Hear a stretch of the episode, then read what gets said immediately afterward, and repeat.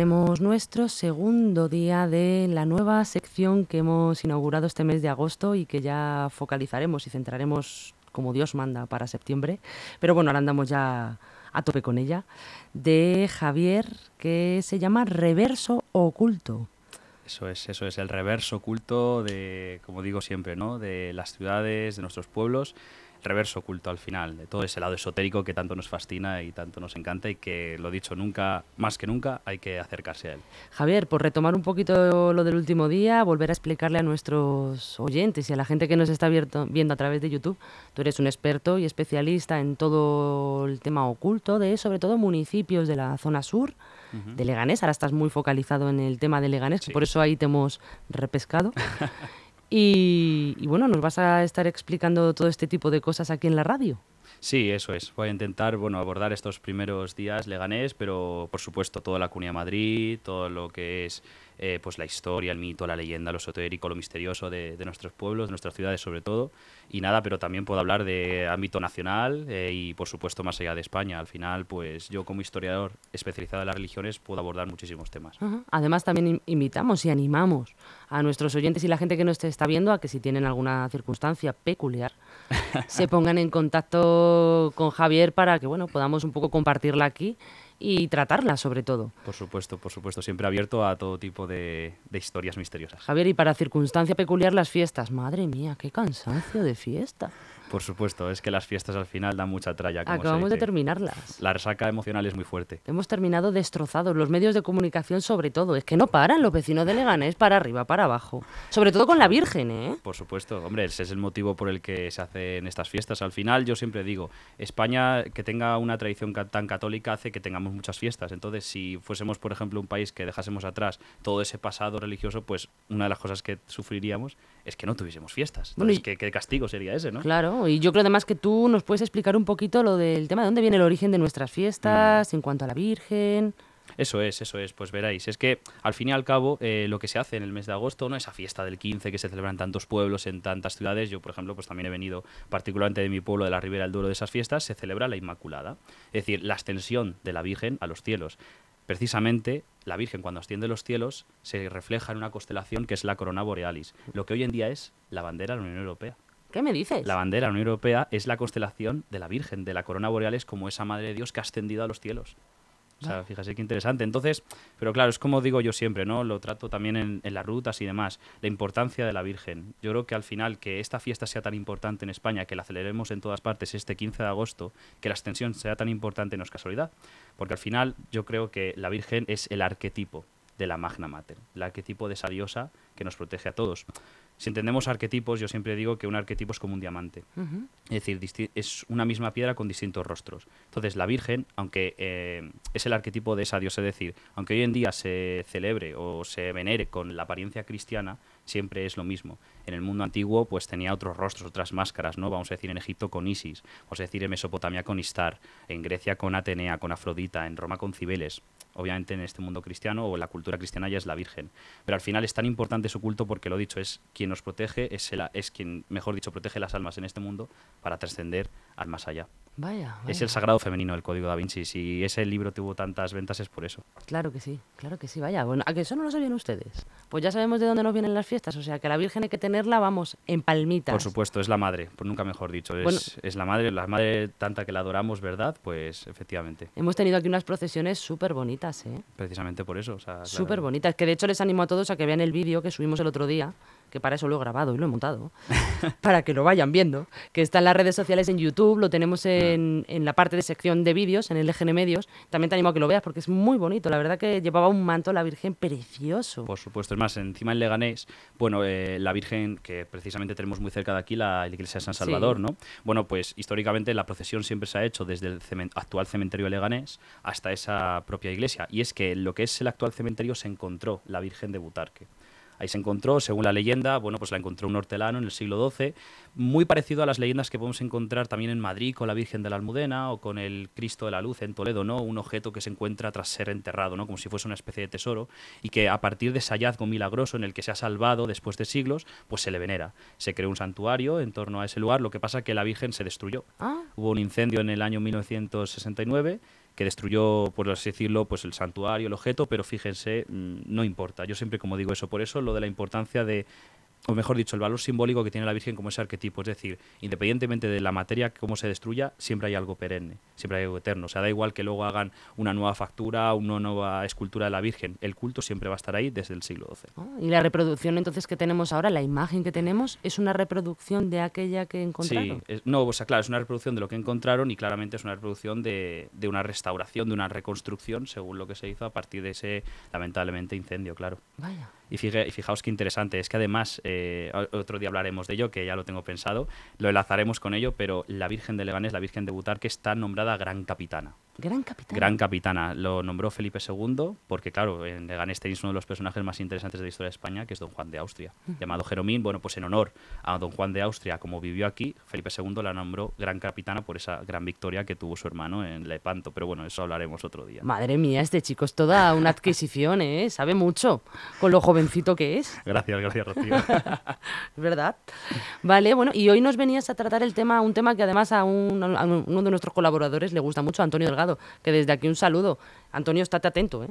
porque vamos a tratar el tema del Parque de Polvoranca. Sí, hoy me gustaría hablar un poquito, ya que habéis tenido tantas fiestas y todo ha sido tan bonito y tan holgorioso, pero bueno, no todo el Leganés es, es rosas, también hay efectivamente su lado más oscuro ¿no? y tenebroso. Efectivamente, el Parque de Polvoranca yo creo que es uno de los grandes temas que tenemos, no solamente en Leganés, sino en la zona sur. Al final Polvoranca comparte un poquito con Fuenlabrada y demás, ¿cierto? Bueno, pues es que en Polvoranca es, aunque hoy parezca un parque en el que, bueno, incluso a lo mejor tú alguna vez habrás ido a hacer deporte o algo así, a correr o a pasar tiempo con la gente. Pues no, la verdad que Polvoranca tiene una historia, tiene mejor dicho una historia muy trágica que comienza en el siglo XV. Vaya. Pues eh, ya en el siglo XV, antes lo que en su día hoy es un parque, ¿no? Antes era una aldea, por eso hoy en día hay restos de lo que fue la iglesia de San Pedro.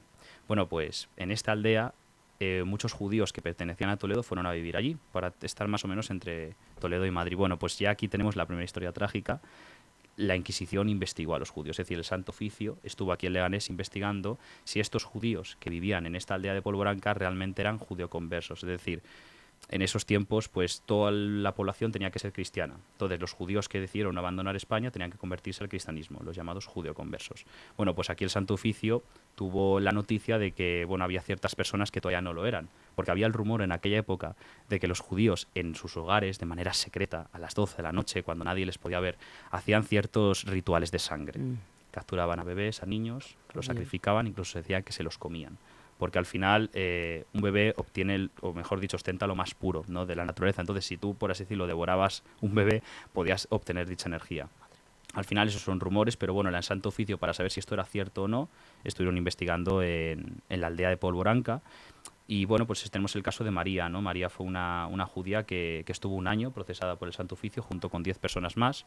Eh, la verdad que esta mujer murió, pero no por la Inquisición. Hay mucha leyenda negra también en torno al Santo Oficio, como si fuese ¿Qué significaba que estuvieran procesadas? ¿Que las dejaban detenidas o cómo, sí, o sea, al final, actuaban con ellos? Había un rumor, ¿no? De que, de que, bueno, de que podían acometer ciertas cosas que las hacía no ser cristianas realmente. Entonces había una investigación. Y gracias a que la Inquisición española era muy burocrática, sabemos que había investigaciones muy profusas. Por eso, y a esto voy con la leyenda negra, siempre se ve a la Inquisición española como la más sangrienta y fanática de la historia, y no es así, gracias precisamente a esos estudios que hacían, se sabe que no. Obviamente, había instrumentos de tortura, no es algo que fuesen aquí unos papas, ¿no? Pero bueno, pero por ejemplo, la caza de brujas aquí en España nunca se dio, se dio en Alemania, aquí nunca se llegó a ver como como algo así, porque era algo más propio del protestantismo. Aquí la Inquisición española como católica lo trató de otra forma. Pero lo dicho, nuevamente era un año en el que se investigaba si realmente esto era cierto. Pero lo triste de esta historia, y a eso es lo que voy, es que esta mujer acabó acusada por no ser una cristiana suficientemente convertida por culpa de un, eh, de un eh, amigo de su hijo. Su hijo estaba estudiando para ser sacerdote y bueno, pues se ve que por envidias o por lo que fuese, la acusó a esta mujer de ello y el hijo no la defendió. En ningún momento la defendió. Ella terminó muriendo, pero no terminó muriendo por ningún proceso de tortura ni nada de ello, sino que murió del de manera... disgusto, se murió del disgusto. Pues no se sabe muy bien por qué, no se sabe muy bien en qué pudo, extrañas circunstancias, pero fijaos qué interesante. Eh, los museos de tortura que vemos en muchas partes de España mmm, parece no o se vende como que todos los instrumentos que hay allí son inquisitoriales. No, muchas veces las propias personas que acaban en las cárceles civiles solían blasfemar para acabar en las inquisitoriales, porque se les trataba mejor la muerte por sangre, allí no estaba permitida. ¿Ah? Entonces, Sí. muchos instrumentos que vemos no eran instrumentos de Inquisición, sino que más de una cárcel civil como los alguaciles, por ejemplo. Bueno, pero yo, por ejemplo, he estado en el monasterio del Escorial y ahí hay una sala de Sí. tortura Sí, sí, sí, sí. Eso... eh, eso, lo- eso dicen que lo usaban. Sí, sí, claro, por supuesto lo usaban, lo he dicho, la Inquisición obviamente también lo usaba. Pero, por ejemplo, hay unos instrumentos que te matasen, que te provocasen unas, eh, vamos a decir, una pena de muerte, una sentencia, era más llevado a cabo por las propias autoridades, eh, vamos a decir, civiles de Felipe II, de los Austrias, más que por, por el cuerpo inquisitorial. Madre O sea, ya está ya la primera historia trágica que tenemos un poco en Leganés. Pero a mí lo que más, eh, o mejor dicho, en el Parque Polvoranca, eh, pero a mí lo que más me llama la atención es la razón por la que se le considera una aldea maldita. O se le considera una aldea maldita y la razón por la que hoy en día sea un parque. La aldea de Leganés fue abandonada poco a poco debido a que todos los años había muertes. Había muertes todos los años. Luego se han hecho estudios de por qué pudo ser y todo apunta a que precisamente en Leganés se os conoce como pepineros, ¿no? O sea, los pepinos porque al final siempre ha sido una zona con unas huertas muy, muy prósperas, ¿no? Una fertilidad muy importante. Pues la aldea de Polvoranca, pues precisamente sus eh, aguas producían la muerte. Se ve que eran unas aguas estancadas, unas aguas insolubres, que hacía que todas las, lo he dicho, todos los años muriesen personas. Bueno, pues hubo un punto en el que la aldea tuvo que ser arrasada por el fuego, porque hubo una peste tan terrible que la tuvieron que destruir. Y es más, hoy en día... eh, Pero la destruyeron a posta. Claro, la destruyeron la puesta para que la peste no se expandiese. Bueno, pues hoy en día en lo que es las ruinas de, de la iglesia de, de San Pedro, lo dicho, que es lo que queda, la aldea de Polvoranca, hay quien dice que en la noche de todos los santos, de la víspera, ¿no? en la noche que conocemos hoy como Halloween, se pueden escuchar todavía los lamentos de las personas de aquel entonces lamentándose por, por esa muerte. Es decir, que si se hacen seguramente estudios parapsicológicos ahí dentro se podrán encontrar, porque precisamente esta quema de la aldea de Polvoranca... Jo, pero quemaron, la quemaron con la gente dentro.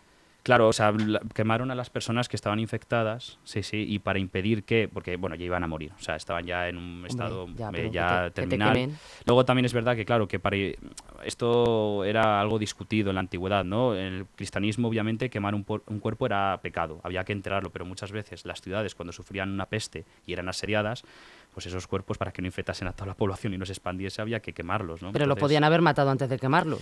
Claro, entonces, Eso bueno, hubiera sido un detalle. posiblemente a lo mejor ya quemarían eh, posiblemente casas donde ya hubiese muerto personas y demás no o sea no sé hasta no sé yo si hasta qué punto los quemaron vivos pero lo importante lo, lo, lo, lo interesante es eso no es cómo tuvieron que, que quemar dicha dicha aldea por la peste que hubo y para que no se expandiese y lo curioso de todo esto claro es que fue durante lo que es el Halloween de hoy en día la fiesta de todos los santos y por eso se dice que en la noche de la víspera de todos los santos la noche de- del día 1 del día de difuntos es cuando se pueden escuchar esas, esas, esos lamentos, esas voces de ultratumba que todavía, como si, por así decirlo, de una energía, la piedra absorbiese la energía y todavía se pudiese captar esa tragedia, ese drama que, que se vivió. Sí, que no quiere decir que sean fantasmas, ni mucho menos. No, Son no, energías mm, que se quedan un poco ahí en el, en el limbo Eso es, en el limbo. y se pueden apreciar con ciertos aparatos, pues Mm. como si tocamos esto ahora mismo, soltamos y, perdón, y aún se mantiene caliente. Sí, sí, al final, bueno, las psicofonías es lo que intentan siempre in- entender. O sea, si distinguimos los dos tipos más o menos de psicofonía, están las psicofonías que intentan captar las voces del interregno, es decir, esas personas que todavía no han conseguido trascender, todavía están ancladas a este mundo, y luego las psicofonías que captan efectivamente eh, la energía de algo trágico que ocurrió. Algo residual. Exactamente, algo residual. Entonces, bueno, pues lo que se podría captar en las ruinas de la iglesia de San Pedro de Polvoranca sería eso, ese Ajá. tipo de psicofonía. Oye, se me está ocurriendo una idea. Mira, para los santos podríamos hacer un directo en YouTube Wow, y acercarnos. increíble. Sería increíble. Y bueno, a ver, no quiere decir que vayamos a captar nada, pero bueno, intentar un poco profundizar mucho más en este tema y que, pues bueno, viendo lugares, viendo sitios, Pues, pues poder trasladar a la gente que nos está viendo y nos está oyendo hasta el sitio. Incluso a lo mejor encontramos un tesoro. Oye, mira, si encontramos un tesoro fabuloso. El tesoro de Fuenlabrada, no sé si nuestros eh, Un oyentes y visitantes lo pueden saber, pero antes de que se abandonase esta aldea de Polvoranca, eh, obviamente ocurrió la guerra civil y Fuenlabrada era una, una aldea en entonces, pero no tuvo ningún frente. Lo que pasa que la gente, por el miedo a que el frente pudiese llegar ahí, e incluso por lo que ocurrió en los años de la guerra civil, que fue una explosión, en lo que hoy en día es la fuente de los cuatro caños, había una especie como de, de armería. Bueno, pues esta armería explotó de manera extraña, ¿no? Bueno, pues las personas, ante el miedo de todo esto, lo que se hacía, era muy habitual en aquella época, era coger tinajas de barro, llenarlas de todos los dineros de plata y las enterraban bajo tierra. Bueno, pues la aldea, eh, bueno, la aldea del Polvoranca, el parque de Polvoranca, es, fue el lugar donde la gente de Fuenlabrada, o la gente que era pudiente, enterraron dichas cosas. Entonces, Hoy en día se han intentado llevar alguna investigación arqueológica, pero no se ha sacado nada. Así que quién sabe, alguno puede encontrar un tesoro o podemos nosotros encontrarlo. Vaya, no me quiero imaginar la cara de esos vecinos de Fuenlabrada cuando quemaron todo el terreno y habían enterrado ahí todas sus pertenencias. total, total. Vaya, ¿eh? Increíble, sí, sí. Vaya, pues nada, oye, que el día que vayamos nos ponemos a excavar allí un poquito. Ojalá, y bueno, a ver si nos dejan las autoridades. Tendremos que hacerlo a lo mejor de manera clandestina, quién sabe. Bueno, hombre. no, hombre, no. Es broma. Pero estaría muy bien, estaría muy bien poder encontrar pues muchísimas cosas allí, la verdad que sí. Vaya, vaya, vaya. Pues sí que tiene historia el tema de Polvoranca. Sí, tiene mucha, lo he dicho. Para mí es una de las historias más, más trágicas que tiene, que tiene la ciudad de Leganés y posiblemente la Comunidad de Madrid. O sea, pocos lugares encierran tantas cosas. Es más, y también te lo digo, eh, la razón por la que, ya te he contado, ¿no? La, se considera aldea maldita es, eh, y esto lo sabemos por una persona que, que vino a una de las rutas, resulta que se han encontrado cabezas de paloma decapitadas en torno a la iglesia de, de, San, de San Pedro. ¿Por qué? Bueno, pues porque como está considerado un lugar maldito, se ve que hay ciertos grupos satánicos que deciden hacer algunos rituales en ese lugar. Y Vale. esas palomas serían el sacrificio de sangre. Bueno, sí, porque además añado a esto que estás diciendo tú, que la, por favor, se cerque en condiciones toda esa zona, Sí, porque es bastante peligrosa porque está en ruinas. exactamente. Y es que ya está, que, es, que se te cae en la cabeza. Claro, esa es la pena, que lo tiene un poco como abandonado. Parece ser que no puede haber ningún proyecto de restauración y de conservación. O sea, como que allí patrimonio no, no ha metido mano.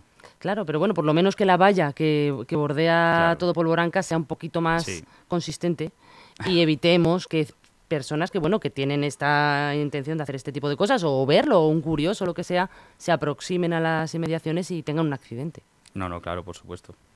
O que se encuentren con lo que no. es que se con lo encuentre no con la cabeza de una paloma Se encuentra paloma con un fantasma o, o- o lo que sea. vaya vaya vaya pues no sé Javi alguna cosa más que, sea que hayas tú así investigado de Polvoranca Pues no, la verdad que por ahora no. Por ahora es lo que, lo que yo trato, pues en gran medida en esta ruta. eh, que ojalá pudiese, pues poder entrar en Polvoranca, pero por tiempo y por espacio es, es imposible.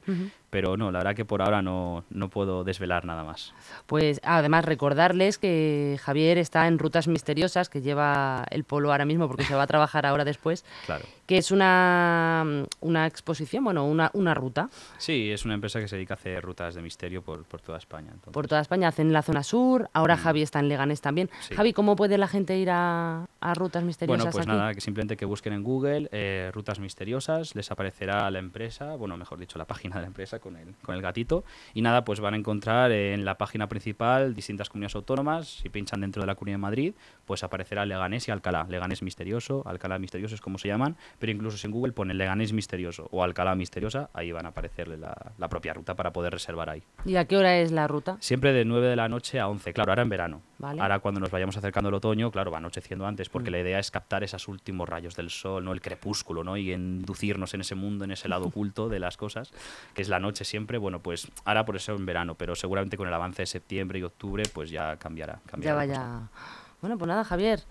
Recuerden, el reverso del oculto, con lo que me cuesta a mí decir la R esa, que muchas veces la digo más pronunciada para no equivocarme.